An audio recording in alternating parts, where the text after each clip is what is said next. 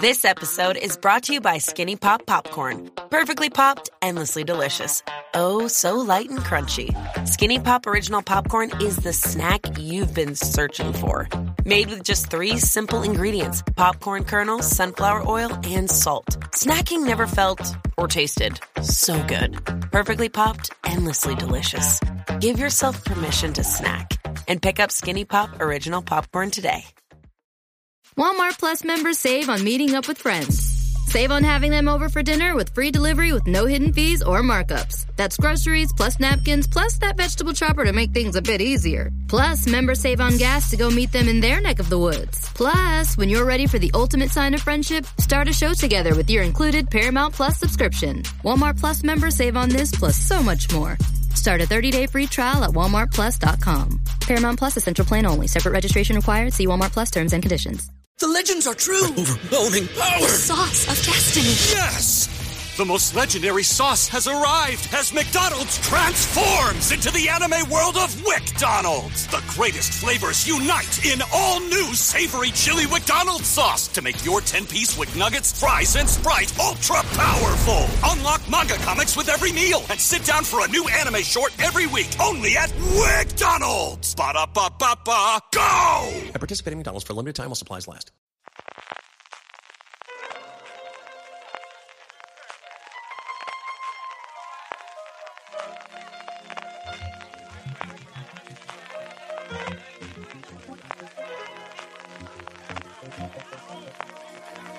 Woo!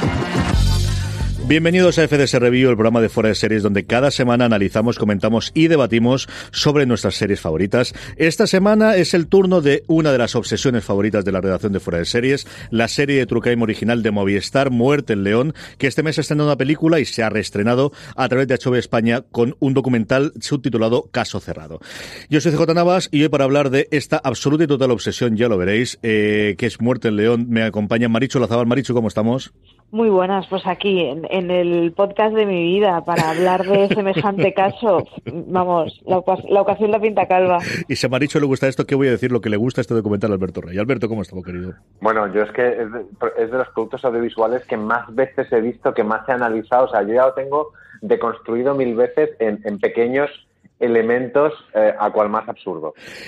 Como es normal de la casa, vamos a hablar primero 10-15 minutos sin spoilers, todos los sin spoilers, que se va a hablar de un documental de True Crime. Sí, vamos a contar al menos qué es lo que pasó y qué es lo que detonó posteriormente todo el documental. Y después, después de poner la sintonía, ese puentecito que con tan mala leche dice que es el puente de Triana, ahora la gente de León, eh, comentamos ya con spoilers, con chaquetas de circo, con absolutamente todo, todo lo que haga falta de lo que diría decir los cuatro episodios originales de Muerte en León y la película posterior, la que se acaba de estrenar ahora, como os decía, en HBO España, junto con la serie que es eh, Muerte en León, Caso Cerrado.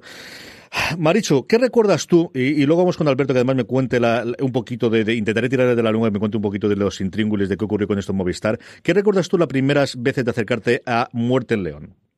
Yo recuerdo que en su día, ya cuando ocurrió el asesinato, a mí fue de estos casos que me viciaron porque me parecieron muy surrealistas. Entonces son de estos casos a los que le sigues la pista más o menos cómo está yendo y en el momento en que te enteras de que hay documental, o sea, lo mío fue, vamos, calendario de cuenta atrás y desear verlo porque es porque es un caso muy muy extraño dentro de ser realmente una cosa muy elemental, o sea, sabemos que hay cuerpos, sabemos que hay alguien que ha reconocido, es todo aparentemente sencillo y sin embargo tiene todo un, una pintada de surrealismo que parecía sacado de una película realmente.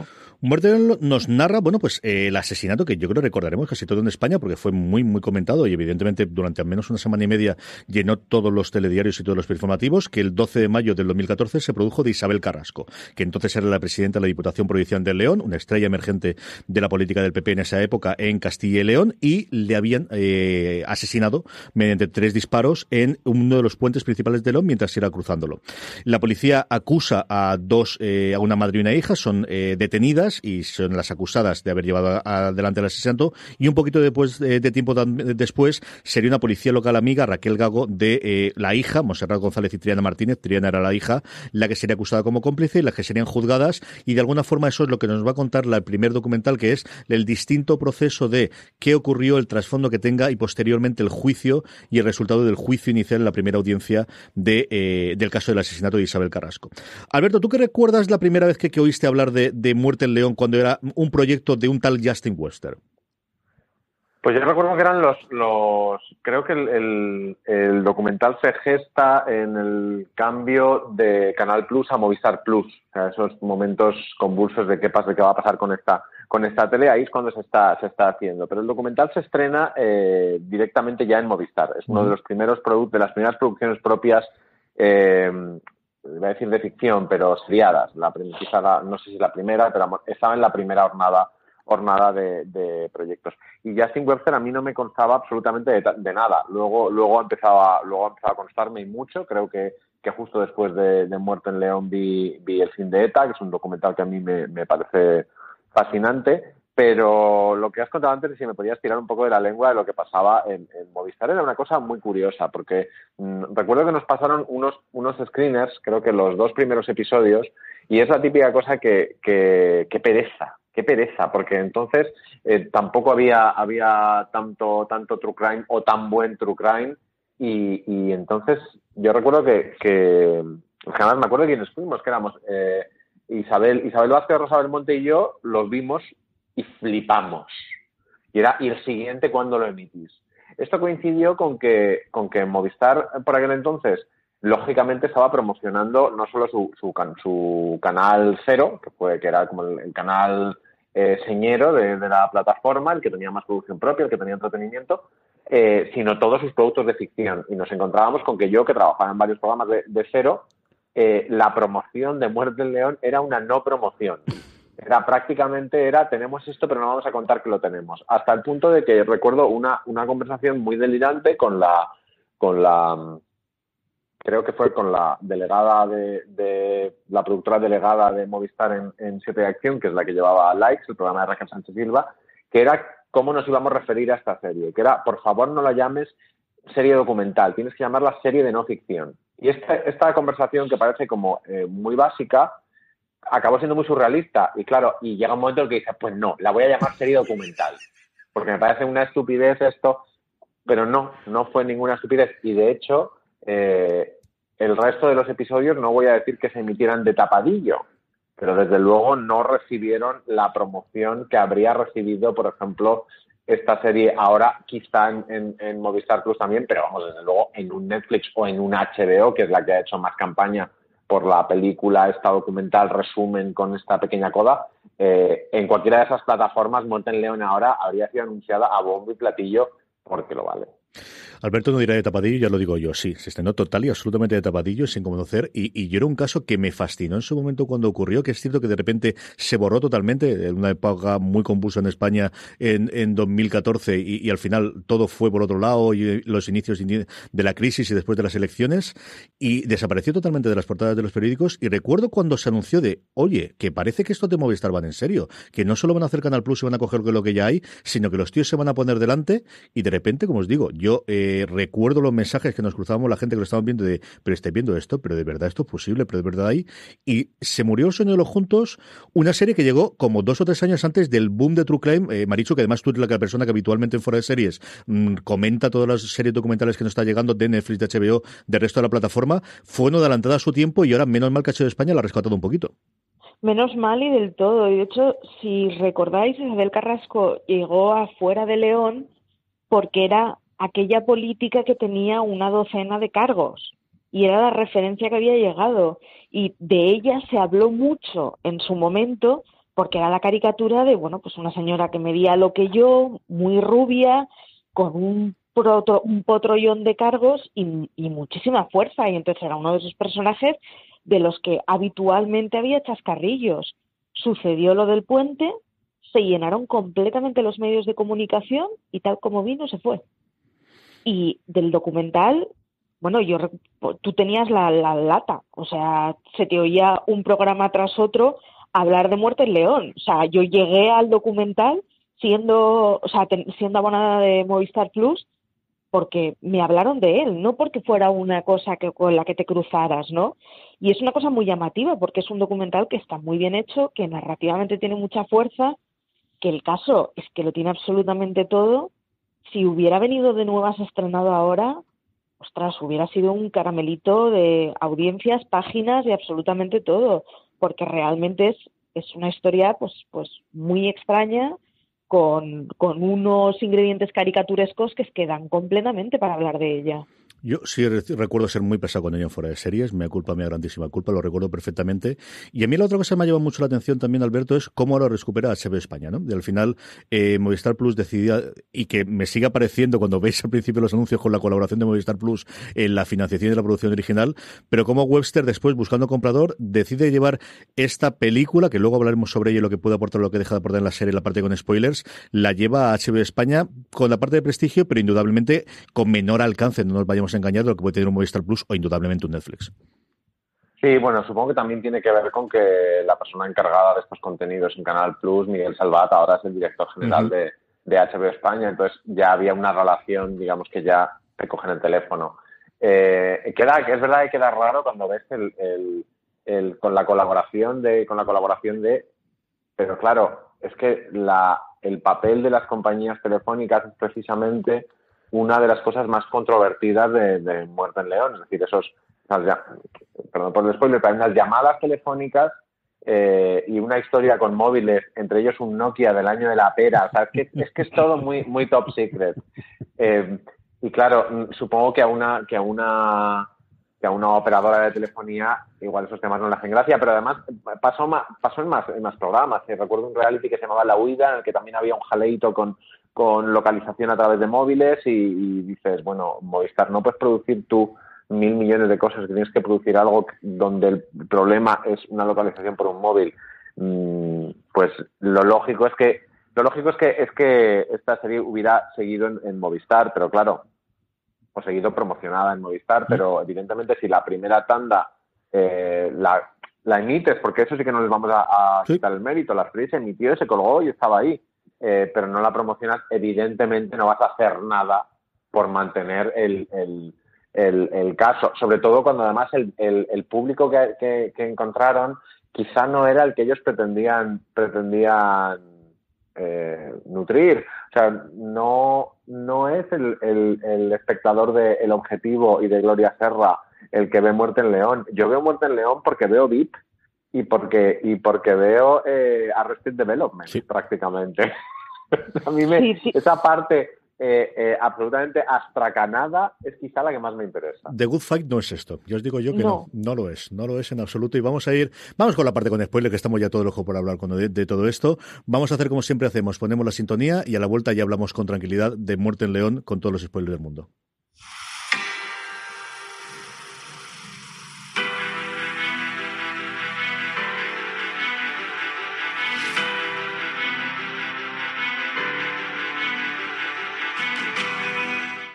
Vamos para allá. Tenemos un montón de cosas que hablar. Tenemos que hablar de la víctima, de las acusadas, de la relación, de esas llamadas de teléfono, de qué ocurre en Muerte León Casa Cerrado. Pero yo no puedo resistirme, eh, Maricho, a que empecemos con lo que estábamos comentando al final de la parte sin spoiler, que es el aspecto estético. ¿no? Ese choque de bruces con la realidad y esas mm, toda la parte estética que tiene la serie, que creo que es crea su propio mi universo, igual que cualquiera de los grandes true crimes. Al final creas un microcosmos o conoces ese microcosmos en el que sucede. Esto es algo que tenemos clarísimo desde el primer momento en, Muerte León. Sí, de hecho, es una de esas es una de esas series documentales que si las vieras en serie creerías que se han pasado mucho de frenada. Porque, pues eso, la figura de Isabel Carrasco, bueno, es que hay una imagen maravillosa que es la que ha circulado en todos lados, una cena con empresarios en donde se presenta con un collar mm, en que en brillantes pone sex y una minifalda completamente fuera de estilo. Pero es que por otro lado tienes a Triana que cuando está haciendo declaraciones ante un juez no dice mi padre o el señor tal, dice es que papá me dijo, es que papá me hizo, mamá me dijo, todo en cualquiera de los puntos estéticos que plantees es, es ostras, es que sobrepasa el pintoresco. Entonces, es muy difícil no verse atraído por un mundo que es lo que decía Alberto, ¿no? Tiene más, tiene más relación con Arrested Development que con The Good Fight. Y es, bueno, pues, pues eso, un señor que de golpe dice, pero ¿cómo voy a pensar que había sido esa señora si iba en un Mercedes, ¿no? O sea, el mayor argumento para dudar de que lo haya hecho la madre es que va con un coche caro.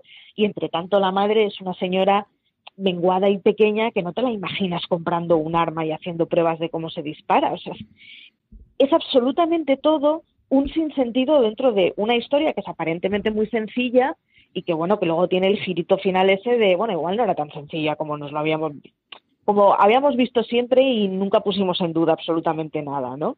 Entonces, es, es uno de esos casos que es completamente atractivo y que es fantástico eso, su estética, su absolutamente todas las líneas de diálogo es una es un documental que traducido perdería. O sea, hay que ver a una señora de 40 años diciendo es que ¿cómo iba a decirle a papá que me estaba llamando por teléfono fulanito? Tienes 40 años. Es todo muy raro. Y por si tenemos poco, Alberto, luego tenemos la jueza de instrucción vestida de domadora de, de, circo. Es que es una cosa detrás de otra. Yo empiezo a apuntar la cantidad de cosas que me llevan la atención, simplemente desde el punto de vista estético. Esas sillas de ese jurado, e, es que es una cosa alucinante, Alberto. Alucinante, alucinante, alucinante al final es nuestro Fargo. Mm. Es decir, es un, es un universo. Eh, y sobre todo tiene, tiene, hay muchas lecturas en en León. Una de ellas es el desconocimiento que hay, eh, o el desconocimiento, o la, o la falta de, de, de mm, vertiente pop que tiene lo castellano castellano o lo mesetario, porque siempre lo en León se me van a, se me van a poner enfermos como escuchen esta palabra. Pero esta, esta, esta España, que no llega a ser la España vacía de Sergio Molino, pero que es eh, esa España adusta, fría, sobria, eh, de gente, eh, estos fuentovejunas, porque al final esto da también un poco un fuentovejuna. Eh, toda esa, la estética de, de Muerte en León bebe también de esa, de esa ética, ¿no? De, de provincias, de, de eh, a ver, es lo más parecido que podemos tener a un, Viena o a un Estocolmo cuando dices, oye, qué, qué civilizadas las, las, ciudades nórdicas. Sí, pero son eso también. Sí, sí, sí, Es gente, es, es, hay un momento en el que, en el que varias personas durante el documental dicen, es que podría haber sido el crimen perfecto, pero no porque nadie les hubiera visto, sino porque nadie habría hablado. Eso es lo que, lo que tiene interesante y eso también se transmite, pues eso, a esa estética provinciana, ellas dos declarando con esos abrigos de Moncler y de Belstaff que dices, tía, son carísimos y los tienes que enseñar, pero es necesario que estés en el juicio abrigada hasta arriba, la madre con manoplas circulando por todos, por todos los sitios. Hay determinadas decisiones estéticas que tampoco son degradantes, es decir, no, te están, no es un mundo kitsch, no es un mundo trash, no es, no es John Waters, pero es como un universo paralelo de mm, medio pijo de provincias, medio, eh, medio delibes, tan particular que no entiendo cómo luego a la hora de hacer eh, series de ficción eh, un poco humorísticas sobre la España profunda nos fijamos en Fargo y no en esto. Sí. Yo, la otra que tenía es el, el cómo es el desarrollo del juicio en sí, ¿no? Tan acostumbrados que estamos a las series americanas con esos parlamentos perfectos y sin ninguna duda por parte ni de los testigos, ni de los abogados, esos giros que van a tener del guion los abogados que dominan la sala y que se plantan en medio de los juzgados. Y aquí ves una cosa totalmente distinta en el que los propios abogados se equivocan, cometen erratas a la hora de hablar, eh, hacen giros, no saben lo que están preguntando, mm, se quedan parados, no saben por dónde seguir, están sentados, ¿no? Que yo creo que la parte estética. Luego la declaración final del jurado, que no tiene absolutamente nada que ver con lo que habitualmente vemos en las series americanas, es otra cosa que también me ha fascinado y me ha gustado muchísimo, muchísimo con la parte estética. Marichu, vamos con con la víctima. Yo creo que tú que además es, la quizás de, los tres, Alberto y yo vemos una barbaridad de True Crime, pero yo creo que tú está ahí, no ganas por la mano. Yo creo que es quizás el documental de True Crime que he visto que mejor retrata a la víctima, que mejor recuerda de, ojo, que aparte de los acusados y de aparte de los posibles asesinos o no lo sean, hay una víctima detrás Evidentemente porque la persona más importante que teníamos dentro del, del, juicio, porque a diferencia de lo que normalmente ocurre en los True Crimes, no eran víctimas anónimas, pero yo creo que esa recreación de quién era Isabel Carrasco, en quién se convirtió ella, de dónde venía, de dónde fue, es quizás el mejor documental que he visto de toda la oleada que hemos tenido, pues posiblemente de Making a Murderer, si me apuráis, desde Serial en la parte de podcast y posteriormente en la parte de vídeo desde The Jinx originalmente o, o más recientemente de Making a Murderer, que mejor cuenta esa parte, Maricho. Sobre todo yo creo que es porque siempre que ves un true crime, al final hay una persona que es un foco atractivo y es un personaje que es una delicia. En este caso, la delicia es la víctima. Es una mujer pequeña, con muchísimo carácter, que pisaba fuertísimo, a la que no se le gritaba, que nadie le, ponía una palabra más alta que otra. Entonces, ella misma era muy consciente de su situación y era muy consciente de que bueno, pues en un mundo de política de provincia de hombres, pues le tocaba entrar con tacones y pisando muy fuerte. Y entonces se convierte en un personaje que es todo él, roza la caricatura y además es, es delicioso porque ella misma es consciente de ello. Entonces, claro, ha colaborado la familia, han colaborado amigos, hay un montón de archivo periodístico en el que le puedes, mm, le puedes sacar entrevistas antiguas. Entonces es una persona que ella ha hablado de su misma singularidad como personaje público. Es, es fabuloso, pero es que luego además, por el otro lado, es que el caso es elemental. Es decir, hay un momento en el juicio que le preguntan a la madre, ¿y usted por qué lo hizo? Pues porque o eso o pues mi hija no estaba bien, la única solución era matarla. Y se ha acabado. O sea, es uno de esos casos en, en los que la explicación sencilla se acaba antes. Mm. Y sin embargo, tienes enfrente a un personaje, que es aquel personaje al que han matado, que aparte de todo lo fuerte que pudiera ser ella y lo, impactante y de verdad hay que, o sea, ves el archivo fotográfico y es que tiene imágenes que son muy buenas. Claro, luego te encuentras con cosas como que matan a alguien en sangre fría en un puente, ostras, y al día siguiente una pintada de aquí murió un bicho. Yo creo que no hay otra situación en la que se haya visto algo en donde, bueno, de tapadillo, de no tapadillo, de vamos a hacer el chascarrillo, pero se ve una pintada de ese sentido. Y es, en ese sentido, uno de los mayores intereses que tiene Muerte en León es precisamente que la muerta es Isabel Carrasco y no otra persona mucho más anodina. Y que además, Alberto, la podemos ver en distintos momentos, hablando como ella misma en esa entrevista maravillosa que tiene eh, a venderse a ella misma dentro de la Diputación. Una persona fuerte, una persona independiente, pero una persona con muchísimos enemigos dentro del partido, dentro del propio León, que manejaba la Diputación. Es decir, yo creo que es que un retrato de. Conocemos a través de un episodio y medio, que más o menos lo que Justin Weston le dedica a ella dentro de, de, la, de la serie, a una persona tremendamente interesante. Sí, es una de estas a mí me, fascina la capacidad que tiene el Partido Popular de generar estas mega mujeres a las que yo no les votaría jamás, pero les daría el, dominio del mundo si estuviéramos en una situación de emergencia. En plan, eh, bueno, no hay democracia, pues que gobiernen Rita, Esperanza y Isabel Carrasco.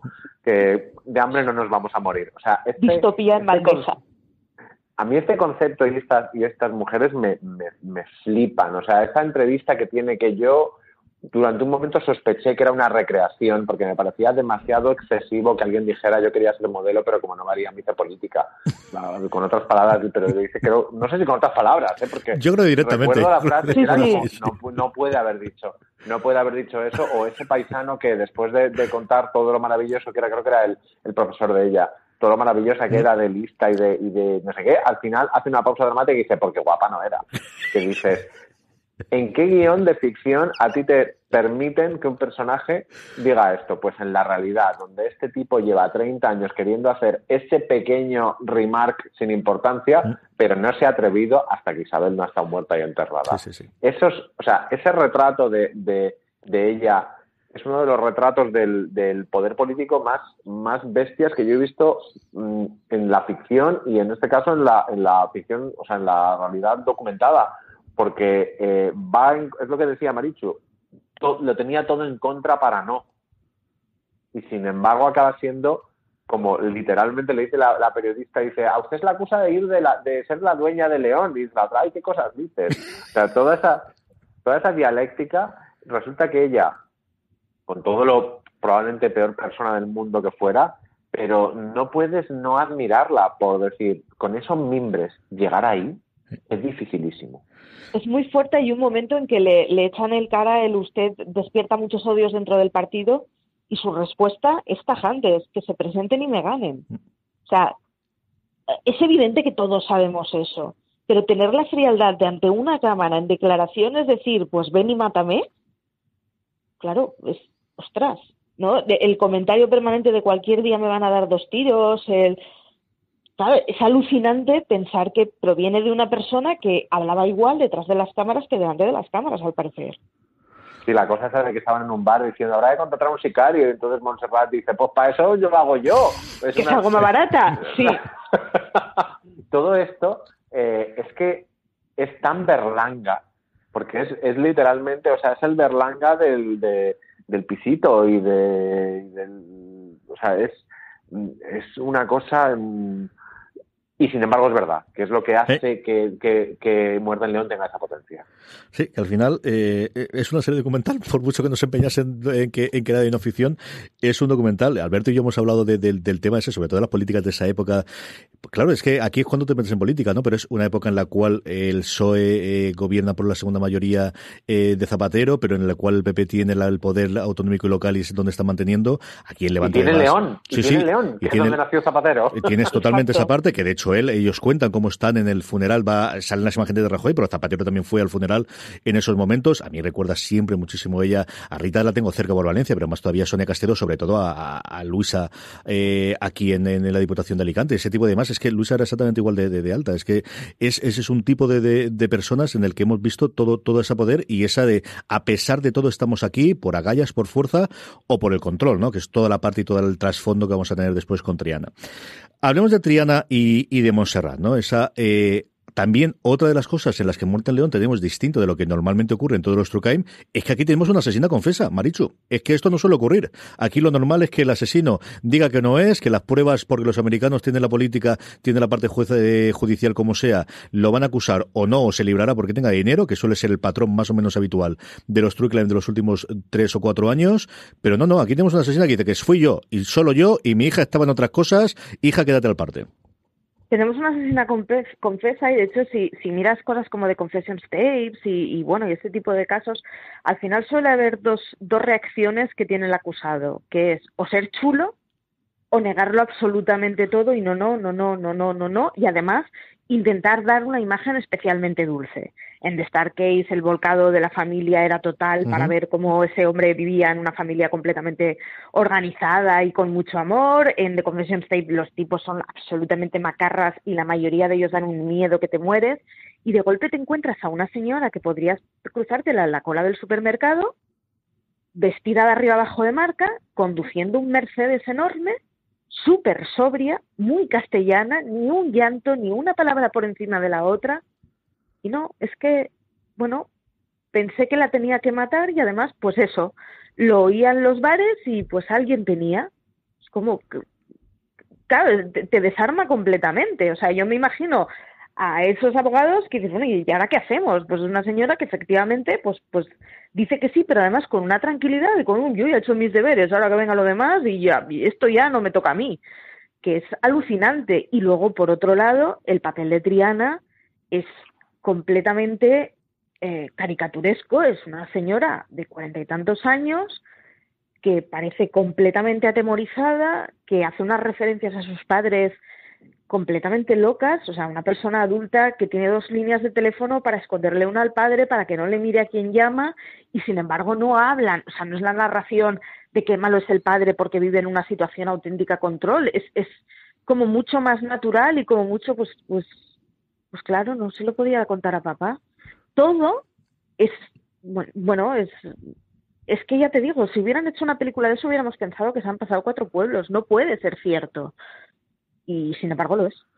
Mira qué cosas alucinantes de las declaraciones que ellos tienen de la relación, de la relación con su padre, que no se nos olvide que al final es el jefe de policía de Astorga y todo cierra el juzgo, aparte de que todos estén afiliados al partido igual que Isabel Carrasco. Alberto, a mí de todo esto lo que me alucina es cómo compra la pistola. Es que yo me voy al mercadillo, conozco a uno y entonces, no me acuerdo si era, iba, a decir Eustaquio, no se llama Eustaquio, pero todos me entendéis, está, y la siguiente declaración, que creo que es uno de los momentos eh, más mejor narrados de la edición del documental es, bueno, pues que resulta que este está muerto. Es un momento de, mm, Alberto, que yo estoy en Alicante, que voy habitualmente al rastro en Madrid. Chico, yo estoy comprando una pistola, no es una cosa que a mí se me ocurra de preguntarle a alguien que tenga ese puestecillo allí en el rastro. No sé cómo funcionan las cosas allí en, en otros lugares. ¿eh?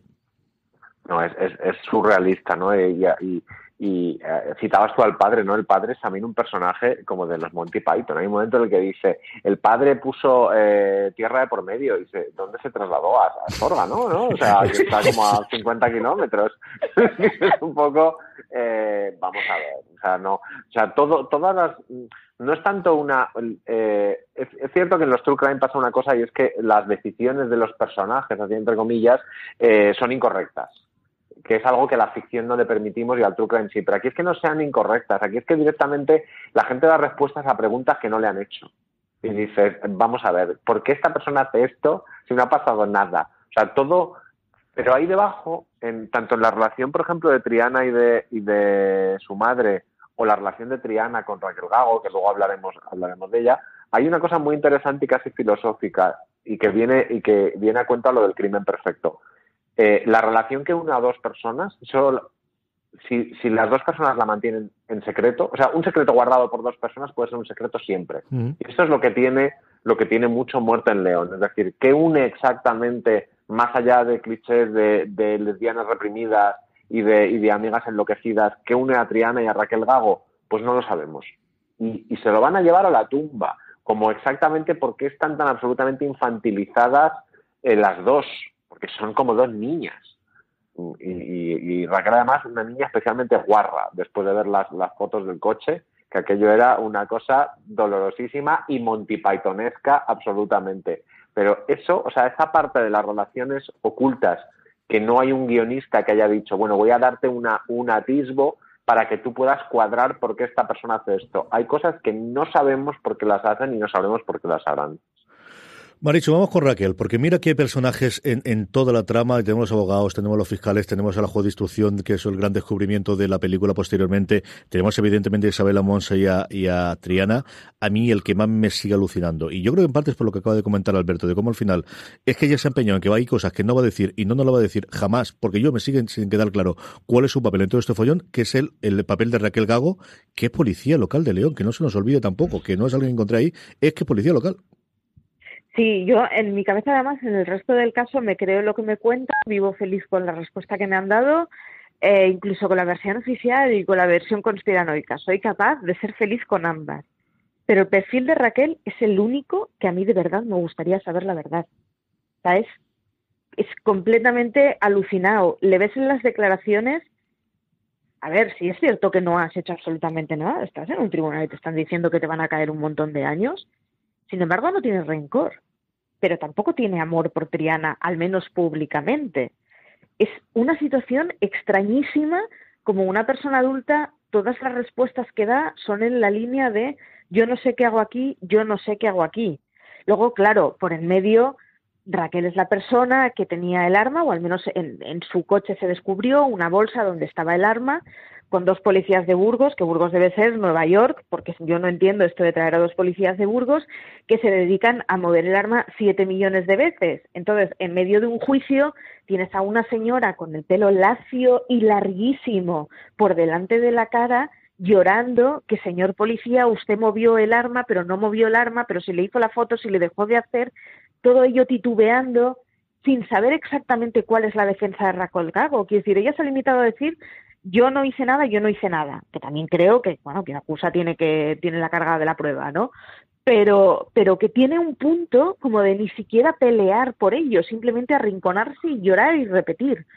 Es, claro, yo, supongo que porque venimos de, de, de, series, tú antes hablabas de The Good Fight, que nos han enseñado muy mal, que nos han enseñado que los juzgados son unos lugares excelsos en donde absolutamente todos los parlamentos, sean de quien sean, son maravillosos, todo está hilado, pero claro, luego te encuentras un testimonio como el de Raquel Gago y no, yo, no, o sea, a día de hoy no sé qué pensar.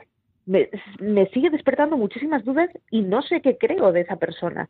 O sea, me, me haces apostar, si esto fuera una película, al final, ¿qué? ¿Es culpable o inocente? Pues es que no tengo ni idea.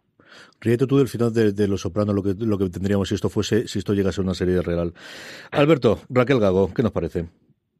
A mí Raquel Gago me parece también un personaje fascinante en el sentido de que no sería viable en una ficción, porque es un personaje completamente eh, fragmentado, eh, no sabes exactamente todas las narrativas que te pueden llevar a ella al final acaban colapsando, ¿no? La, el, el, de provincias, que es también una cosa tan de delibes, tan de machado, que dices, de verdad, esto es España profunda, pero de la de verdad.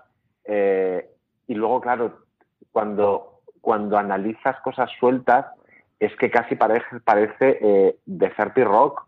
Sea, esas fotos del coche, o sea, cómo tenía el coche esta mujer. Mm. Lo de la, lo de la tienda de manualidades, pero tía, pero que estamos en el siglo XXI, ¿qué haces en una tienda de manualidades esperando a la puerta que abran?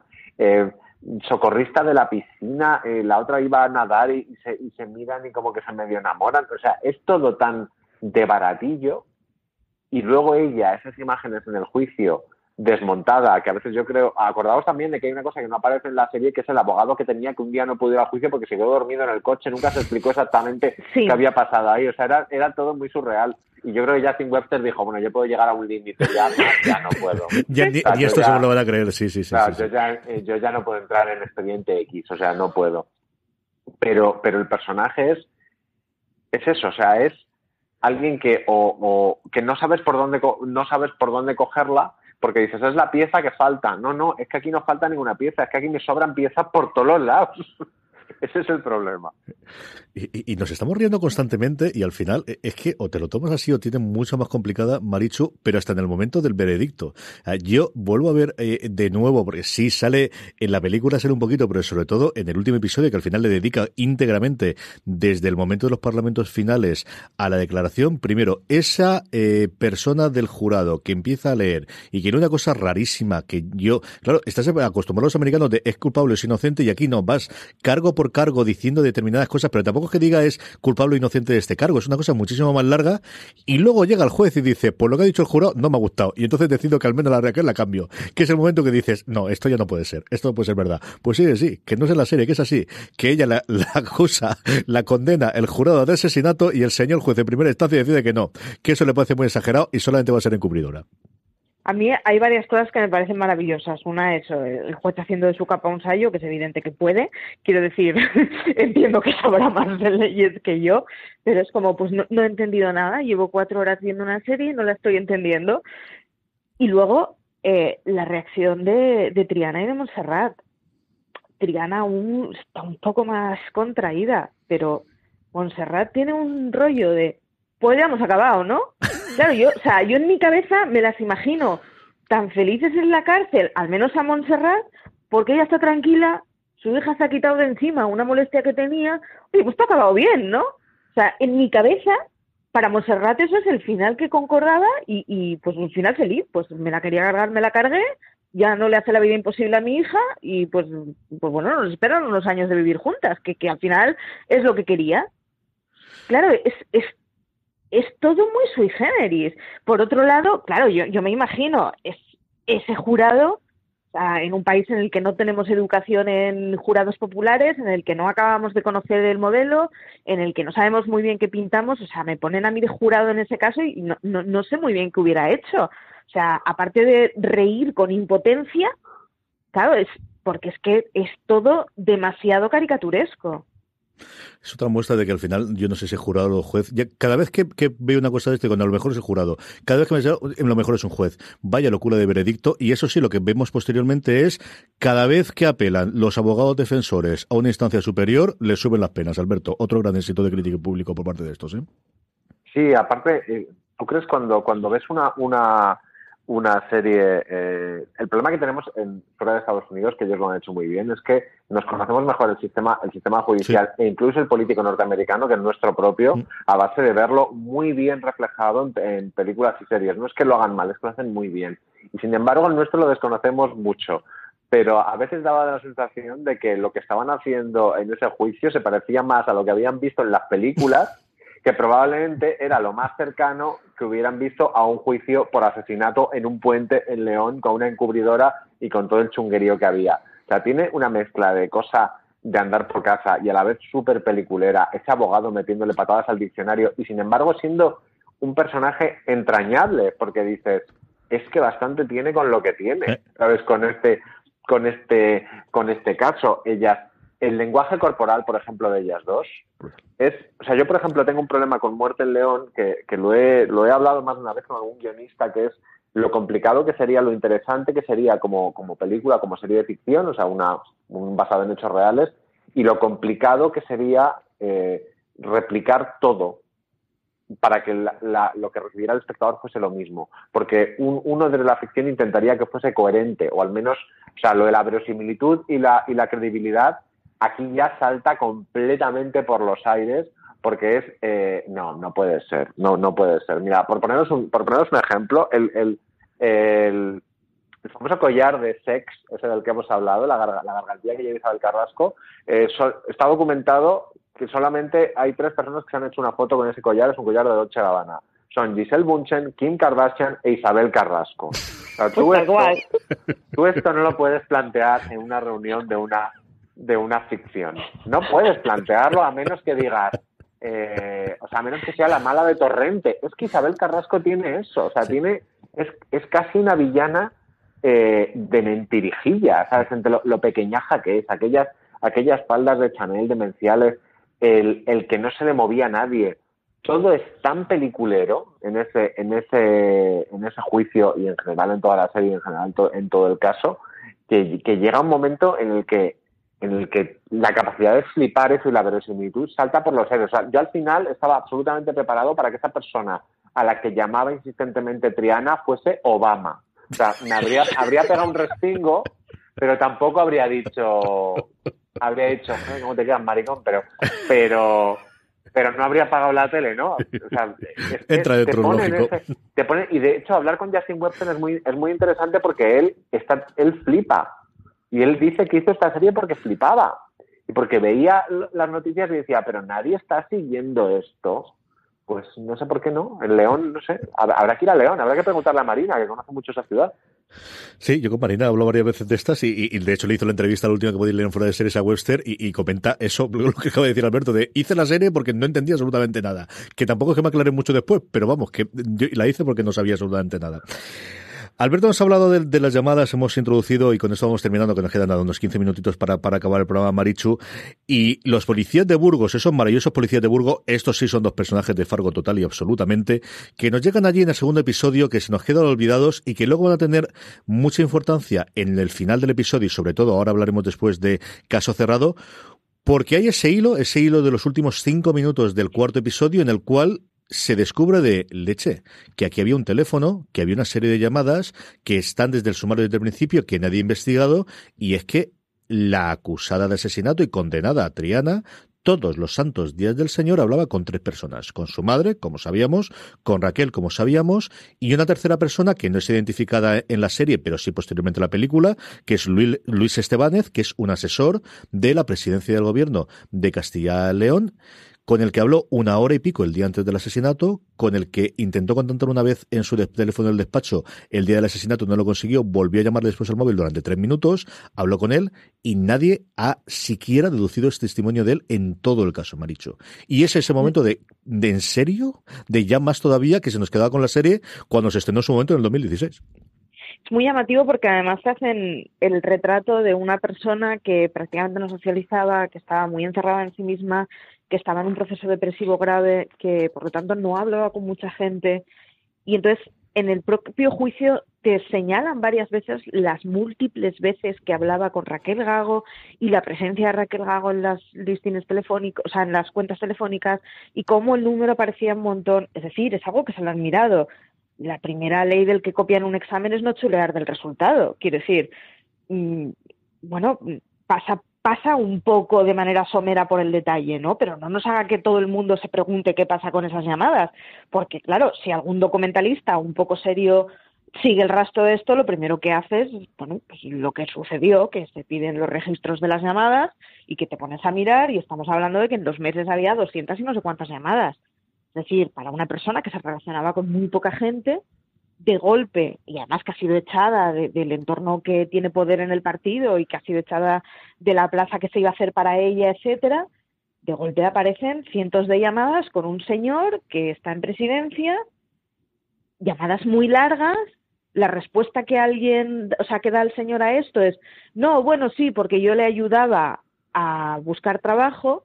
La respuesta que da Triana a mí me parece de esas de, no puede ser verdad lo que estoy viendo no, bueno, yo es que esto es una cosa personal y tampoco querría hablar de... ¿Cómo que, pero, ¿cómo que una cosa personal? Pero nena, pero que estamos hablando de una cosa que te puede salvar el cuello, pero o sea, que te están juzgando por haberte cargado en frío, bueno, por, haber sido cómplice de cargarte en frío a una persona, ¿no crees que la fase de esto es una cosa personal la hemos superado ya?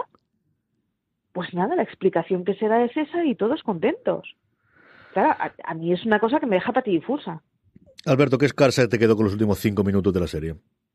Pues que, pasa como ocurre, como decía el filósofo, en la vida real. Si tenemos todos los datos y vemos todos los puntos de vista, al final todo tiene sentido. Y es verdad que eso genera una narrativa bastante, bastante eh, lógica, si aquí hay algo lógico, que es la de estas señoras estaban perdiendo la cabeza y simplemente necesitaban a alguien que les malmetiera hasta el nivel de coger la pistola. Porque el punto entre creer que a tu hija la van a matar o que tu hija lo está pasando muy mal, por no hablar del momento acoso sexual de Isabel Carrasco a la otra utilizando palabras como me dio un morreo. ¿Quién dice la palabra morreo? En un juicio. Nadie dice eso en un juicio. ¿Sabes? ¿Quién llama todavía en la época en la que está todo el mundo mandando WhatsApps? O sea, es, es todo muy absurdo. Pero ese, ese punto, ese personaje que está, eh, que está fuera de la, de la narrativa y que imagino que seguirá fuera eh, visualmente por alguna historia legal que no nos ha trascendido, porque no, no tiene ningún sentido, sino que se haga una película y no se abunde por ahí, cuando creo que estamos ya todos curados de espanto, o sea, ya hemos visto muchos Jordi Seboles y muchas zonas Pastor, pero ahí, ahí le, da, le da el sentido, es decir, lo convierte casi en un thriller eh, tópico. Yo, te, yo os desquicio, os prometo algo a cambio, supongo, y ese algo luego desaparezco, cuando ya has pegado los, ya has pegado los tiros, pero es que incluso en ese momento, incluso esa llamada del, del paisano que llama de le han pegado un tiro, sale humo, con esas descripciones tan surrealistas y a la vez tan verídicas de lo que es alguien que le pegan un tiro. En plan, cuando decían, sale humo, se ha dado contra el suelo, no sé si está viva, ¿cómo va a estar viva? Le han pegado tres tiros. Pero eso es una persona llamando a la policía. Incluso esa operadora, cuando le dice, ¿pero esto dónde es? Dice, tía, eres la policía. Yo creo que tienes una cacharra donde te pone de dónde te están llamando. o sea, ahí ya todo empiezas a pensar en que realmente la idea de, de que había una conspiración, mm, quizá no global, pero sí más amplia y que estas dos eran las dos desquiciadas con acceso y con la cabeza suficientemente para allá como para atreverse a coger una pistola, con esas últimas llamadas todo cobra un poco más de sentido, entre comillas. Al menos sí que nota un poquito para, para, para tejer una, una, teoría conspiranoica, que también es otra de las partes habituales que tenemos en los True Crime, que hasta entonces, hombre, se podía intuir, pero no podía estar, sobre todo, como decía antes, con los policías de Burgo, que quizás es una de las partes que a mí me gusta dentro de lo que Iba a decir, ¿no es decepcionante? Sí, yo creo que es un poco decepcionante y podemos hablar de él. De Muerte en León, caso cerrado, del que teníamos muchísimas ganas de ver, muchísimas esperanzas de ver Marichu, y que al final es un remontaje de los cuatro episodios para que dure en torno a la hora y veinte, hora y media. No sé si para estrenarlo en salas, para vendérselo a HBO, para poder optar al, al Goya al documental del año que viene, que yo creo que es una cosa en la que puede dar y puede darle más visibilidad con dos o tres aportaciones principales, y yo creo que podemos comentarlas también, que es por un lado, el peso de los policías de Burgos de ponérnoslos, pues eso, en cuatro episodios los habíamos olvidado prácticamente en el segundo episodio, aquí los vamos a tener mucho más tiempo la narrativa, y luego esa jueza de instrucción a la que se le enfrente de decir, no, no, es que las llamadas estaban aquí, es que esta gente resulta que pidió el teléfono a Vodafone, le dijeron Vodafone que no, que es el teléfono de Movistar, y entonces dijeron, bueno, pues de Movistar ya no lo pedimos. Y ese momento de ella salir por peteneras, que es, esa mujer también va por política, o sea, si, si ya no puede puede ser jueza después de esto para política. Eso es lo que yo creo que nos puede aportar un poquito Muerte en León en caso cerrado. ¿Qué te ha parecido a ti, Maricho? Yo cuando lo vi reconozco que me decepcioné mucho. Y, de hecho yo hice la crítica de caso cerrado y escribí a Francis en plan, oye, yo no le veo sentido hacer la crítica. Y hablamos con Marina y, yo creo que, que, dio la clave. Muerte en León, o sea, caso cerrado es exactamente lo mismo que habíamos visto. La única diferencia es que el punto de vista es completamente distinto. Teniendo las mismas declaraciones, salvo esa maravillosa chaqueta circense, da un punto de vista completamente distinto, con una narrativa completamente distinta a un caso que conocíamos entero. A mí desde ese punto de vista me parece interesante. No creo que aporte grandes informaciones, pero sí creo que aporta dos cosas. Primero, el, no, no, si los datos que teníamos son completamente válidos, lo que pasa es que los estábamos mirando de un foco igual equivocado. Y segundo, no, no, si, si con esto ya se ha intentado hacer. Es decir, la gran novedad que tiene Casa Cerrado son dos imágenes en negro, con letra en blanco, en donde dice, preguntamos a la policía y nos dijo que esto era un caso cerrado. Y aquí paz y después gloria. Es decir, apareciendo una prueba tan grande, no hay motivo para reabrir absolutamente nada. ¿Vale? O sea, no siendo más información que esa, es de las cosas que dicen, bueno, pues efectivamente, o sea, tiene sentido hacer un, una postdata solo para decir, no, no, es que lo hemos entendido, pero, o sea, lo hemos pillado perfectamente, había que seguir con la historia, pero olvídate, o sea, en este país se cierra un tema, se cierra un tema y ala, y tal día eran 20 años. Bueno, pues, o sea, yo, yo estoy segura que un tío que se ha obsesionado con una historia así, si no ha encontrado más es porque no hay forma de encontrarlo, así que será uno de esos misterios que pasarán los años, se morirán todos los implicados y seguirá el misterio para siempre. En cuyo caso, yo reconozco que gozo como una gorrina y entonces, pues hago saltar a la creatividad y esto para mí, vamos, del caso más, mm, más planito que habíamos tenido de va una señora y mata a otra pasa a ser la fantasía de la conspiración mundial, porque dado que no me están dando respuesta, yo ya, para mí, esto ya es fantasía. Alberto, tres minutitos nos quedan para que me hables de qué te ha parecido Muerte en León, caso cerrado. Pues que de caso cerrado nada, eso es un poco también lo que lo que me, lo que me llega a mí. Es verdad que la parte del está muy bien porque es una serie, o sea, es una película pensada para los fans, con lo cual, como la veas con más gente en casa, vuelves a recuperar algunos momentos locos, algunos looks tremendos. Ahí, ahí por ejemplo, se ha cortado un poco Justin en, en quitarle ese punto de humor que muchos le veíamos y él nunca llegó a verlo, porque claro, cuando estás dentro es otra cosa, como la casa de Gran Hermano, dentro todo se magnifica. Pero, y, entonces el, el, documental tiene, con la parte, o sea, la película documental, la parte de los policías, que a mí los supercops me fascinaban, porque eran, eh, eh, o sea, una panda de mequetrefes y de, y de, o sea, bueno, lo del coche meneado y las fotos para adelante, para atrás de, de lo que habían hecho con ese coche, me fascinaba. Y luego, que hay una cosa que me divierte muchísimo de, de, de, esta historia y es que da la sensación de que prefieren cerrar el caso antes de que salga de León. O sea, no, no, no, esto no te lo llevas a instancias superiores. Esto lo dejáis aquí. Es casi Resident Evil. O sea, es, eh, no, no, no, no. Cerrad la puerta de contención y, y os, lo merendáis todos, todos ahí dentro. Y al final, eh, claro, no quieres sacar la, la enseñanza más cínica de todo esto, que es ya, pero se la han cargado. Pero nos la hemos quitado en medio. Nadie llega a decir esto a cámara, pero la sensación que te da es literalmente esa. Es decir, esta. Y en el, en el documental eso queda, queda bien cerrado desde el, desde el punto de vista de es que tampoco hay ningún interés. ¿Quién quiere reabrir esto? No sé, yo creo que todavía hay gente yendo al, al, al cementerio y comprobando que Isabel Carrasco está dentro de la tumba. Porque, porque si alguien sale de su tumba para atemorizarte, esa es Isabel Carrasco. Sí. Y ahí la tenemos eh, a, Isabel muerta y a su pareja viuda y, y, sobre todo a su hija huérfana, ¿no? Que al final es otra de las cosas que, que yo pienso muy de vez en cuando porque suelo tener más por la, la parte de, de, de la estraganada y lo, lo, lo, golpe, pero lo que más me afectó a mí desde luego del documental se me había olvidado por completo y mira que, que yo creo que al final es eh, me ha culpa el primero de que se me olvida la víctima, aquí se me había olvidado por completo que tenía una hija, ¿no? Sí te recordaba a la hermana, sí recordaba a las, a las amigas, pero para nada recordaba a la hija y al final lo que tenemos es una pobre chiquilla huérfana. En fin, que esto ha sido el comentario de eh, Muerte en León con su epílogo, esperamos por el momento, Muerte en León, caso cerrado. Un verdadero placer haber compartido estos minutos, con minutos contigo, Marichu. Nada, que lo, que lo veáis, que es que es un locurón y, y, que le sigáis la pista luego a cómo ha ido la vida carcelaria de ellas dos, que tiene un par de cositas divertidas. Don Alberto, que yo he seguido enganchada. Don Alberto Rey, un verdadero placer haber hablado contigo una vez más, porque mira que lo hemos hecho veces de Muerte en León es que es nuestro barrizal, nuestro barrizal pop español favorito. Hasta que hagan documentales de Levante, que algo tengo que hacer ahí, algo tengo que hacer, que aquí tenemos mucha materia también para, para los leoneses. A todos vosotros, eh, tenemos muchos artículos sobre Muerte del León, tenemos la entrevista que Mariana Such hizo a Justin Western ahora con el motivo del, del, estreno de Caso Cerrado, tenemos la crítica que hizo de la misma, como os comentaba antes Marichu, y una columna maravillosa de Alberto llamado Muerte en León, aquí murió un bicho y nació un serión cuando se estrenó la serie de nuevo en HBO España, junto con muchísimo más contenido, como siempre os digo, en Fuera de Series. Marichu Alberto, un abrazo y un beso muy fuerte a los dos y a todos vosotros, querida audiencia, un abrazo y recordad, tened muchísimo cuidado y fuera.